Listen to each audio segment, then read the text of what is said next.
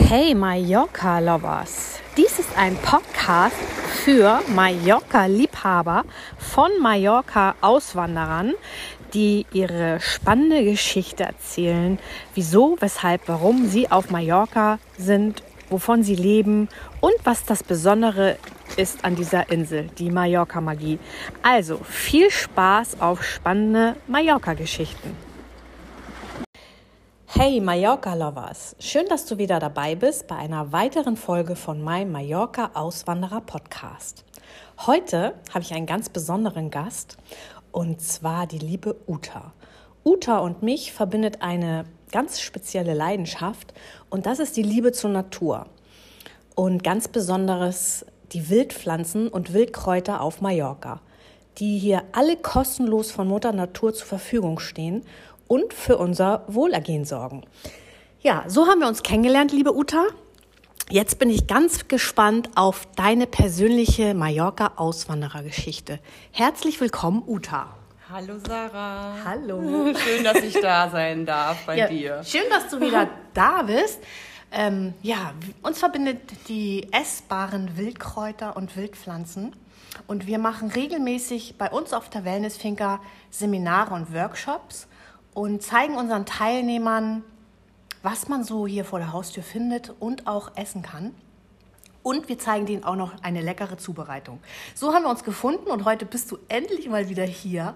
Und ich freue mich jetzt auf deine Geschichte, warum du auf dieser wunderschönen Insel gelandet bist, was dich hierher gelockt hat und was du jetzt so machst. Also fangen wir an. Warum bist du hier?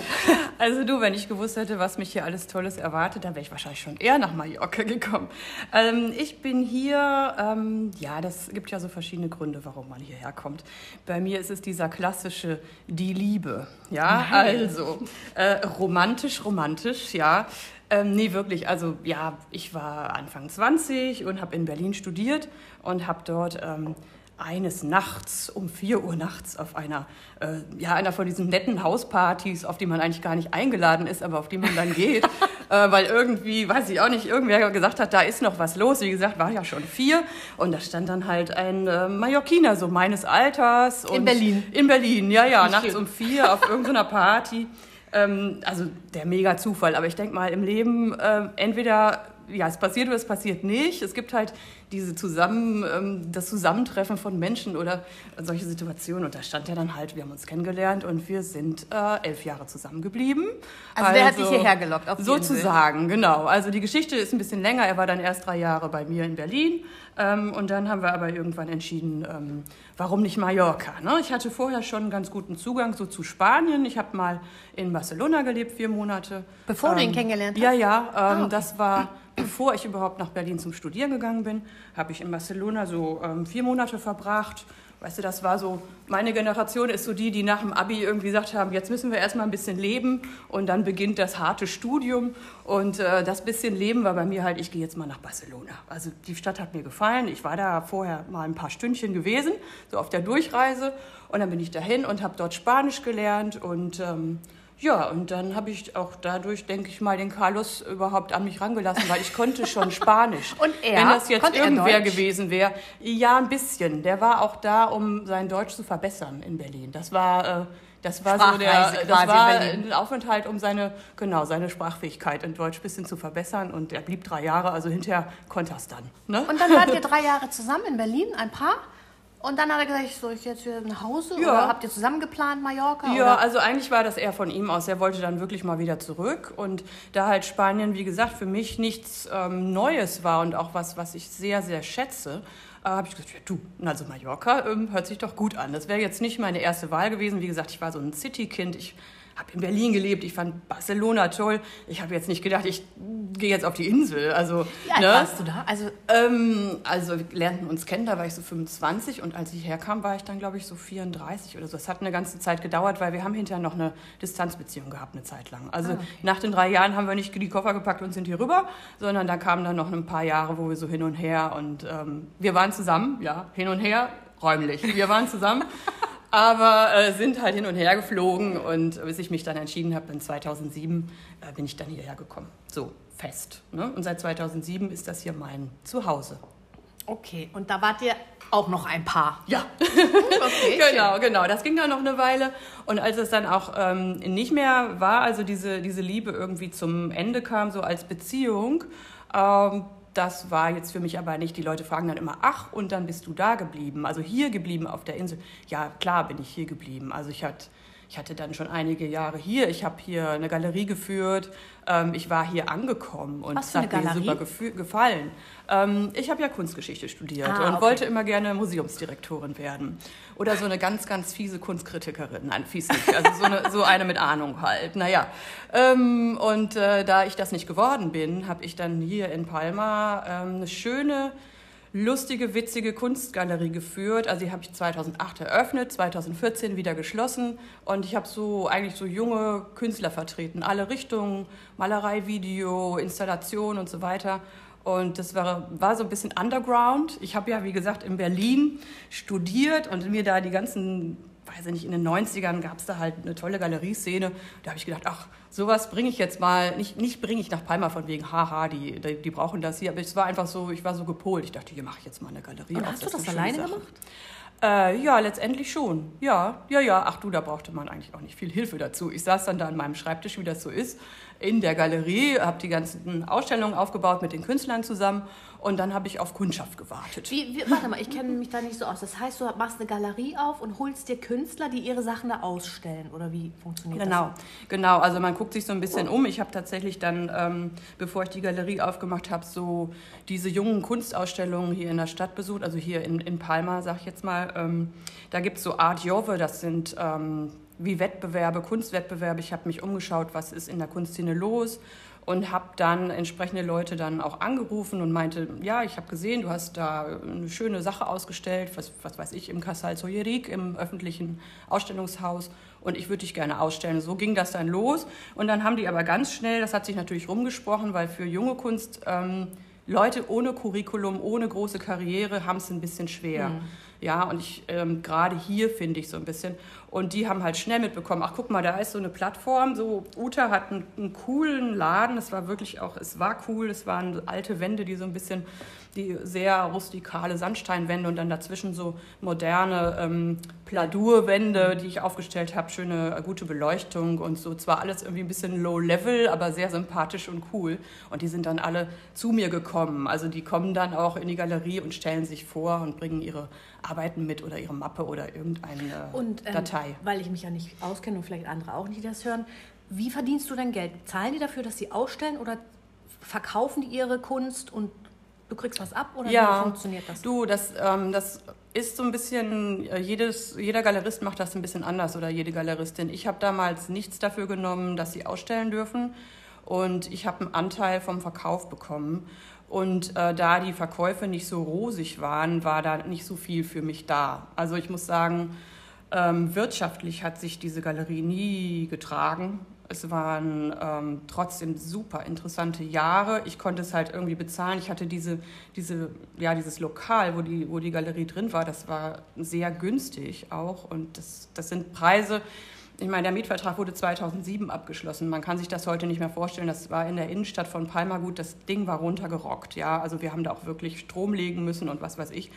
Aber ähm, das war halt ein Mietpreis, das konnte man sich leisten. Und ich habe mir das gerne geleistet und äh, habe dann aber auch irgendwann, wie gesagt, 2014 habe ich die Galerie geschlossen, weil ich ähm, auch irgendwann nicht mehr vertreten konnte. Du musst ja Diese, von irgendwas leben. Ja, auch die Künstler kommen mit einer gewissen Hoffnung und ähm, wir mussten alle irgendwie einsehen, dass das nicht wirklich läuft mit junger Kunst. Ähm, oder ich hätte sonst was machen müssen.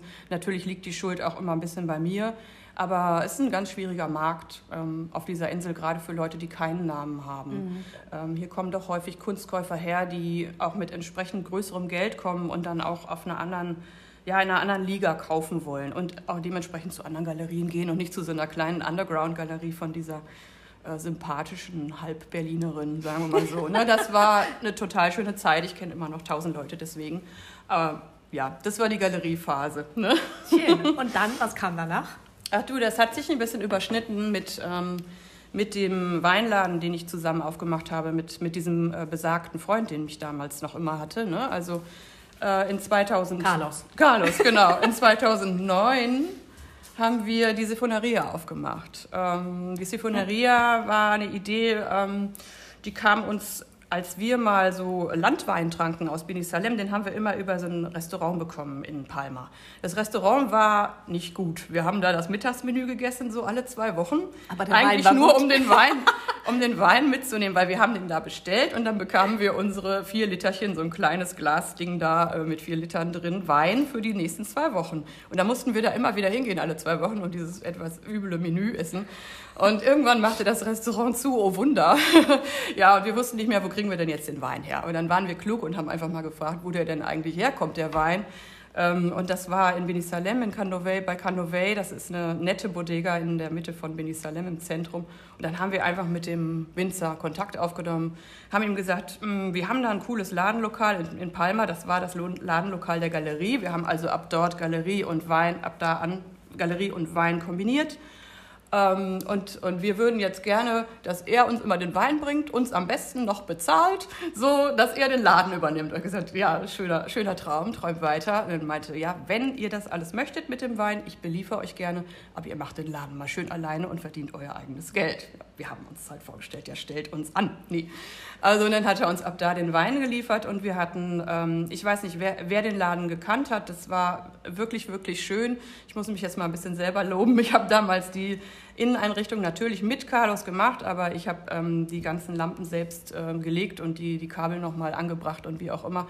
Und als ich das erste Mal das Licht anmachte in diesem Laden, habe ich gedacht, scheiße, das ist zu schön, das kannst du nicht öffnen. also es war echt eine tolle Zeit. Wir haben das sehr genossen. Wir hatten da Wein, wir hatten Siphons. Wir waren die Ersten auf der Insel, die diesen Siphon wieder ähm, in Mode gebracht haben. Wir haben wirklich vorher geguckt, noch nicht mal in Barcelona Was stand der Siphon irgendwo. Das ist diese ähm, Sprühflasche, diese schönen, dickwandigen äh, Sprühflaschen mit den schönen alten Aufdrücken und oben ist so ein, so ein Plastikkopf drauf mit so einem Sprühausguss äh, sozusagen und so ein kleiner Hebel. Und wenn du den Hebel betätigst, dann äh, schießt so dieses kohlensäurehaltige Wasser durch diesen Sprühkopf nach draußen. Ah, okay, ich kenne das nur als Parfüm. Ja, ja, ja, so also habe ich jetzt so einen Kopf. Ja, ja, so, so, so, so wie so ein Sprühding. Ja. ja, genau. Das ist halt ähm, einfach ähm, was sehr traditionelles hier, was so ziemlich in Vergessenheit gerät. Und die, die Flaschen sind unheimlich hübsch. Also früher auf jedem Dorf gab es im Grunde so einen ähm, Abfüller von kohlensäurehaltigem Wasser und das wurde in diesem Siphon immer präsentiert. Also das war die Flasche bevor der Schraubverschluss in, äh, erfunden wurde.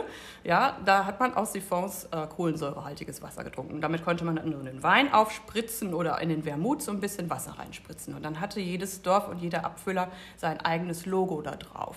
Die Label sind wunderschön. Man kann daran sehen, wie das in den 40ern aussah, in den 50ern, in den 60ern. Da ändert sich die Schrift. Hast du noch so. solche Flaschen? Ähm, ja, ich habe noch welche. Ich habe mir ein paar schöne ähm, rausgesucht und die anderen, die, die hat Carlos noch alle. Der hat eine richtige Sammlung, sagen wir mal so. Ja, und wir haben die damals halt wieder so in, in äh, Umlauf auch gebracht. Ich weiß noch, wir sind dann nach Petra gefahren. Da ist der letzte Auffüller. Das ist äh, La Paduana, heißt die Firma. Und wir haben dem damals gesagt, ja, wir wollen in Palma eine Sifoneria aufmachen. Der hat wirklich nur den Kopf geschüttelt und meinte, mm, ja, ja und so. Äh, und dann hat er so auf den Parkplatz gezeigt, mm, vor der Fabrik, also vor dem Fabriksgebäude und meinte, ja, da stehen übrigens noch Siphons, die könnt ihr mitnehmen. Wir haben uns dann daraufhin einen kleinen Lieferwagen gemietet, haben den vollgepackt bis oben hin mit Kisten voller Siphons. Das würde es heute nicht mehr in dem Sinne geben, weil die sind jetzt inzwischen gefragt, auch als äh, Dekoartikel. Und der Typ hätte uns die nicht mehr geschenkt jetzt. Ne? Wir haben hunderte von Siphons von diesem, von diesem Werksgelände weggefahren. Und dachte so, yes! Damit haben wir unseren Laden eingerichtet, schöne Lichter gemacht, Weinfässer hingestellt vom Candovey und ab da wurde Wein gezapft und. Hast ähm, du noch ähm, Fotos? Musst du ach ja, Tausende, oh. Tausende, war wunderschön. Und dann haben wir halt angefangen, auch Wein in Gläschen auszuschenken. Und dann, ja, dann gab es auch wilde Zeiten in der Sefo, wo dann abends gefeiert wurde. Und äh, ja, irgendwann haben Carlos und ich uns dann getrennt und ähm, daraufhin habe ich mich dann langsam aus diesem Geschäft zurückgezogen für zwei Jahre ungefähr. In den zwei Jahren habe ich einen süßen kleinen Käseladen aufgemacht, äh, sozusagen um die Ecke. Der hat nicht so ganz funktioniert, ähm, aber war trotzdem auch eine schöne Zeit. Man merkt schon, manche Dinge, die ich anfange, funktionieren nicht so ganz, aber ich bin wirklich für alles dankbar. Also, ja. ähm, und dann kam praktisch der Laden, diese Sifoneria kam wieder zu mir zurück, weil Carlos nämlich irgendwann den Wunsch hatte, ähm, eine Bar aufzumachen. Also schon auch mit Siphons aber nicht mehr diesen Weinverkauf zu machen, sondern eine richtige Bar. Und das hat er dann gemacht und rief mich an und meinte, du, willst du die Siffo wieder übernehmen? Und dann habe ich gesagt, oh ja, das mache ich doch. und dann bin ich zurück und habe die nochmal, ups, zwei, drei, vier Jahre waren es, glaube ich. Nee, warte mal. Ja, doch vier Jahre, von 2016 bis 2020. Und dann hat ähm, durch diese Corona-Geschichte, ich sagte ja gerade, wir haben da auch abends Gläschen ausgeschenkt das war ja zwar keine richtige Bar, aber das lief so Degustation, ne? so Weinprobemäßig. Und das war natürlich dann durch Corona überhaupt nicht mehr möglich. Ich hätte ja gar keinen mehr ins Lokal reinlassen können. Mhm. Und du hattest ja auch keinen Außenbereich. Nee, also mhm. schon mal gar nicht. Mhm. Ne? Also äh, deswegen, daher wusste ich dann, okay, ähm, ich hatte vorher schon gemerkt, dass das Ganze vielleicht mal ein, ein Ende nehmen wird, weil ich auch mich immer mehr zu diesem, zu dem, was ich jetzt mache, hingezogen fühlte. Also raus in die Natur, raus aus diesem Altbau-Ding da in der etwas düsteren, mhm. etwas feuchten Licht, Altstadt, ne? ja, ja. raus ans Licht in, ja, in die Welt. Und daher ähm, war das eigentlich so der letzte Auslöser im Grunde. Dieses, diese Corona-Umstände, die einfach gezeigt haben, nee, warte mal, das geht alles gar nicht mehr. Und in mir drin, wo es schon so hieß, hm, Uta, vielleicht gehst du mal raus in die Welt. Und dann habe ich den Laden dicht gemacht. Hast du einen kleinen von und deinem Arschengel einen kleinen Tritt gekriegt. Ja, ja genau. Arschengel Corona, ja, genau. raus der mit Arsch, dir. Ja, der hat ja. mir dann auch so, weißt du, tatsächlich vor, auch vor den Leuten, ich hatte super liebe, liebe Stammgäste. Ähm, das, ist, äh, das war auch für mich dann einfacher zu sagen, ihr Lieben, ihr seht doch, es geht wirklich nicht weiter. Ne? Weil sonst hätte ich irgendwann sagen müssen, ja, war schön hier, aber ich mache jetzt zu. Hast eine Ausrede gehabt. Ja, genau. auch gut. Genau, und so, so sind wir halt jetzt hier zusammen. Ne? Also letztendlich Darf ich jetzt hier Sinn. solche schönen Dinge machen wie bei dir, auf diesem wunderschönen Tisch sitzen und ja. gleich äh, Leute empfangen und äh, ja. Also mhm. deine Leidenschaft und Faszination, äh, wie auch meine, sind die Wildkräuter und ähm, ich habe das in Deutschland schon mich damit beschäftigt, aber hier auf Mallorca ist alles ein bisschen anders. Mhm. Und äh, ja, so sind wir uns begegnet. Und wie bist, aber wie bist du zu der, da gibt es auch eine schöne Geschichte, wie du zu den Wildkräutern gekommen bist. Weißt du, was immer so schade ist? Nein, das ist eigentlich gar nicht schade, aber es gehört immer Carlos wieder dazu. Ja, oh, ich komme, nein, es ist auch toll. völlig in Ordnung. Es, äh, es, ist Teil, es ist Teil meines Lebens ja. und es ist alles wunderbar. Und ein langer Teil, ne? Ja, ja, nee, klar und auch wichtig. Und es, es ist nur immer so, dass ich den immer wieder erwähnen muss. Also, ähm, tatsächlich äh, bin ich zu den Wildkräutern gekommen über die Eltern von Carlos. Carlos Eltern kommen vom Festland in Spanien. Ja, also also Andalusien und La Mancha. Und wie es aussieht, ist es dort viel, viel üblicher, auch heute noch, dass man losgeht und sich Wildkräuter pflückt und die dann verarbeitet in der Küche. Also Suppe mit Leimkraut, ähm, Tortilla mit Gänsedistel, solche Geschichten. Und ähm, da habe ich eigentlich bei denen äh, zu Hause dann diese, diese Gerichte gegessen und das Gemüse da drin, wie gesagt, das kam mir immer sehr, sehr unbekannt vor. Und als sie mir dann erklärten, ja, das haben wir hier gerade um die Ecke hier von der aus der grünen Zone hier äh, gepflückt, dann haben die mir das gezeigt. Ich war fasziniert. Also ich liebe sowieso, ich mag es zu kochen. Ich finde Gastronomie und alle Neuentwicklungen immer sehr, sehr spannend. Und das war für mich ein ziemlich neues Feld. Klar, man hatte mal von Brennnessel gehört, Sauerampfer aber nur gehört, ja. du hattest dich vorher nicht damit beschäftigt. Du ja, hast nie irgendwie einen Brennnessel-Smoothie gemacht in Deutschland. Nee, das nicht, so. aber ich habe natürlich auch schon mal eine Sauerampfersuppe gegessen und meine Mutter hat sich auch, als ich klein war, immer Mühe gegeben, mir ein paar Pflanzen zu zeigen am Straßenrand.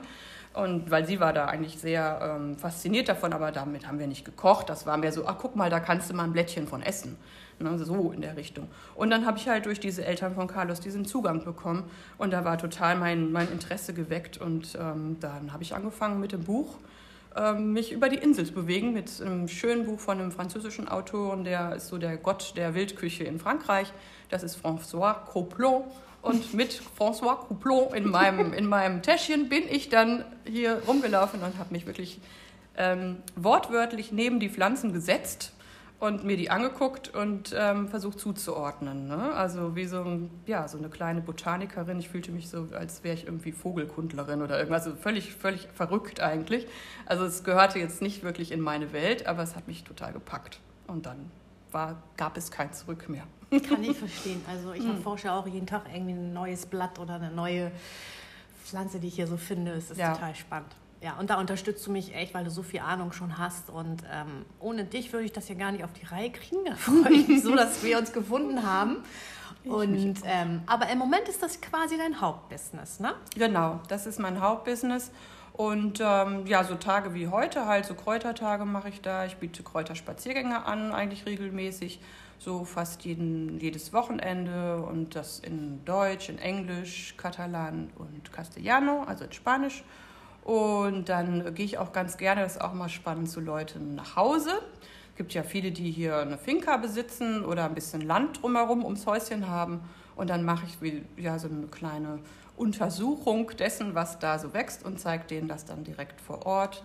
Und das macht immer Spaß und die Leute, ja, man, das heißt immer so ein bisschen, sagen sie, man, ich hätte ihnen die Augen geöffnet mhm. oder so, so eine ganz neue Sicht auf die Dinge. Ne? Also was es da alles gibt, was da alles wächst, Gutes, Gesundes, Leckeres, äh, Spannendes, das ist den meisten überhaupt nicht bewusst. Nee, ich weiß. Ne? Ja, das ist halt tatsächlich so ein Wissen, was wir so ein bisschen verloren haben. Ne? Und da sorge ich jetzt dafür, ja, mit meinen Kursen und so, dass ne? es zurückkommt. Ja, und vor allem, weil es so gesund ne? ist und echt gratis ist, ungespritzt, Leute. Ihr dürft nicht vergessen, alles, was ihr so kauft. Auch bei Bio wäre ich mir nicht immer ganz so sicher, das ist ein ganz schwieriges äh, Thema, aber äh, was ihr vor der Tür habt, und selbst wenn da mal ein Hund drauf gepinkelt hat, Leute, ist nicht so schlimm wie Glyphosat, sage ich immer.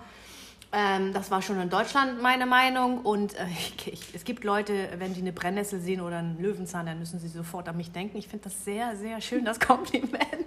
Das wird bei dir wahrscheinlich genauso. Das stimmt. Das und schön, ähm, wie gesagt, wir haben so viel gratis. Also ähm, mhm. wir verhungern ja. nicht. Man muss es ja. nur wissen. Man kann sogar Baumrinde und Moos essen und ähm, ja. total spannendes ja. Thema. Und das ist vor allem auch, also das ist gratis und das, ähm, wie gesagt, es ist irgendwie nicht behandelt mit Glyphosat oder mit irgendwelchen anderen, äh, auch kein Kunstdünger oder so. Und es muss vor allem auch nicht äh, gegossen werden. Also mhm. es braucht irgendwie es siedelt sich von selbst an. Es wächst kräftig, ohne dass irgendjemand irgendwas dazu tut. Mhm. Du hast keine Transportwege.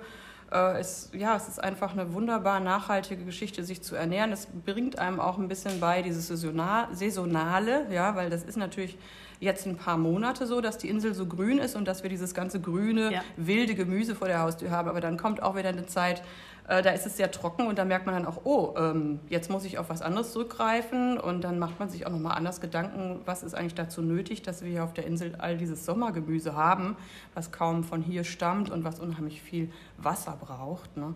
Und ähm, den ganzen, das ganze Frühjahr, den ganzen Winter kann man sich dann von dem Ziehen Wildgemüse genau. ernähren. Ja, genau. Das, ja. Wie gesagt, im Sommer ist es wirklich alles sehr trocken und da finden wir nicht viel. Deswegen ist unsere Wildkräuter-Seminar-Workshop-Saison jetzt wirklich von, wann haben wir jetzt angefangen? Oktober, ja, so. Ende Oktober, November. Ne? Genau, Ende Oktober, da fangen ja dann meistens die Regenfälle wieder an nach dem langen Sommer und dann geht das so bis Mai, Anfang Juni. Ja. Ganz schön. Ja. Mhm. Also man kann dich äh, privat buchen. Genau. Sag mal deine Website, wir machen sie noch in die Shownotes rein, aber sag mal. Ja, meine eben. Website ist ähm, also www.mywildgreens.com. Schön. Ich, wie gesagt, ich mache alles von dir rein. Du bist ja auch auf Insta und auf äh, Facebook. Da mache ich alles in die Shownotes rein. Alle Links, wo man dich findet, wie man dich buchen kann. Und ähm, ja, meine Liebe, hast du noch Pläne? Also, was sind, hast du noch Ziele? wo willst du hin mit diesen Wildkräutern? Ich weiß zum Beispiel, du hast noch ein Buch ja. in petto. Äh, ja. ja, richtig. Wo ich ganz sehnsüchtig drauf warte. Ja, ich, ich auch. nein, nein, mein, mein Buch ist in Arbeit. Ähm, ja, im Grunde, ich habe ja, ich habe bereits angefangen. Ich habe eine ähm, ganz liebe Freundin, tolle Foodfotografin, die Brigitte Lucke.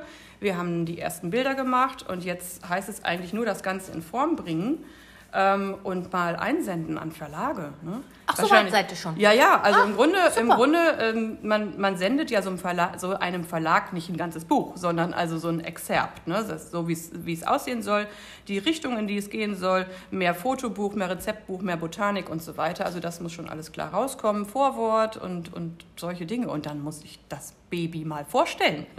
Das ist das Ding. Ne? Dieser Schritt ist vielleicht manchmal so ein bisschen schwierig bei mir noch, ne? dass okay. ich da wirklich sage, komm, jetzt setz dich hin, mach das jetzt, bring das jetzt endlich mal in Form und dann raus an die Welt. Da brauchst du auch wieder einen Arschengel. Okay, weiß genau. Bescheid. ähm, dieses Jahr ist deine Deadline.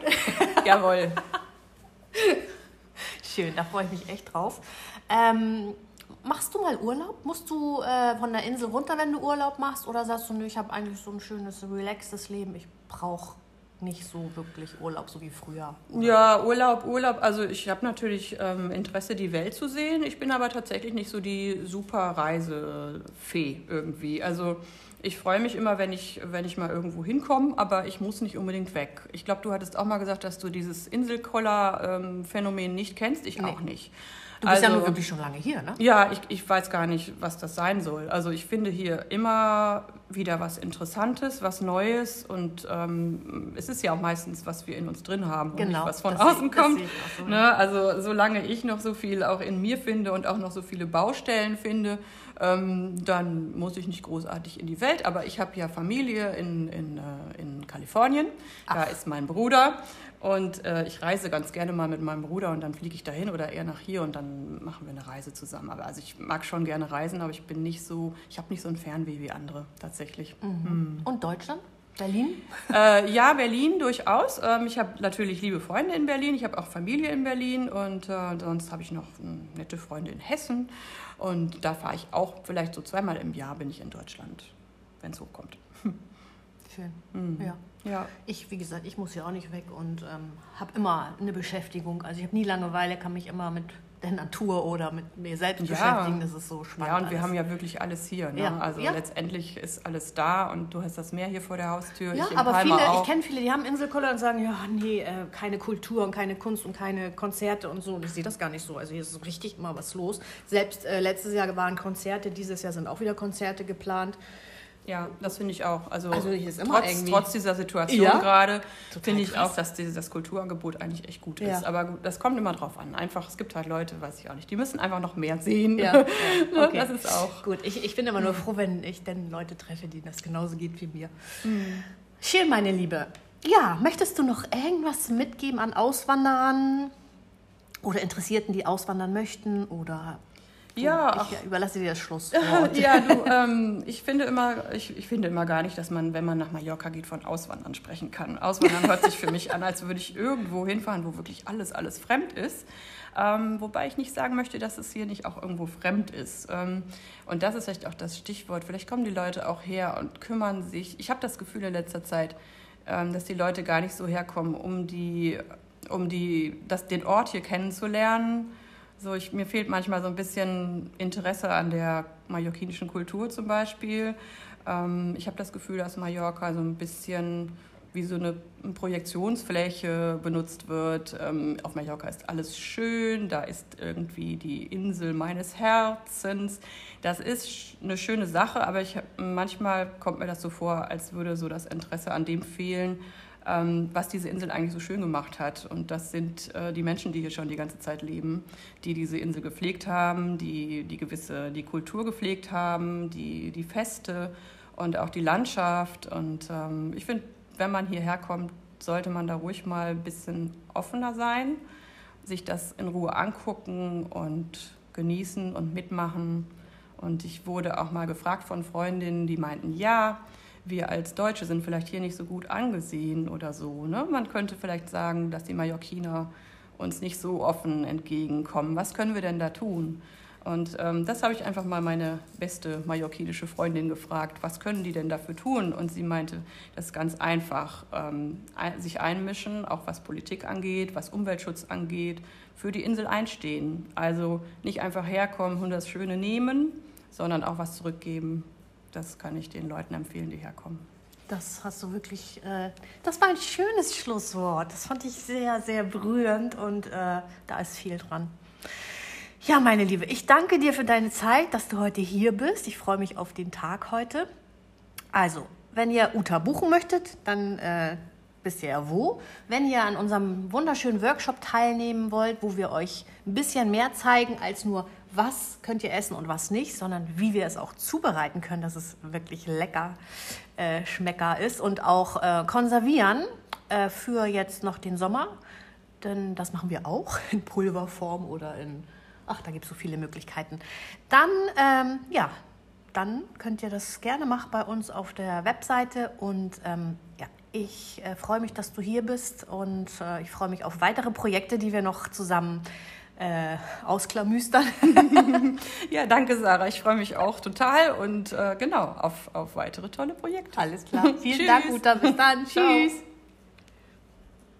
So, das war's schon. Wenn dir diese Folge gefallen hat, dann gib uns doch einen Like, lass einen netten Kommentar da, abonniere unseren Mallorca Lovers Podcast und wenn auch du Mallorca Lovers bist oder Auswanderer und deine spannende Geschichte mit mir und unseren Zuhörern teilen möchtest, dann nimm doch Kontakt mit mir auf. Ich freue mich auf dich. Bis bald und adios.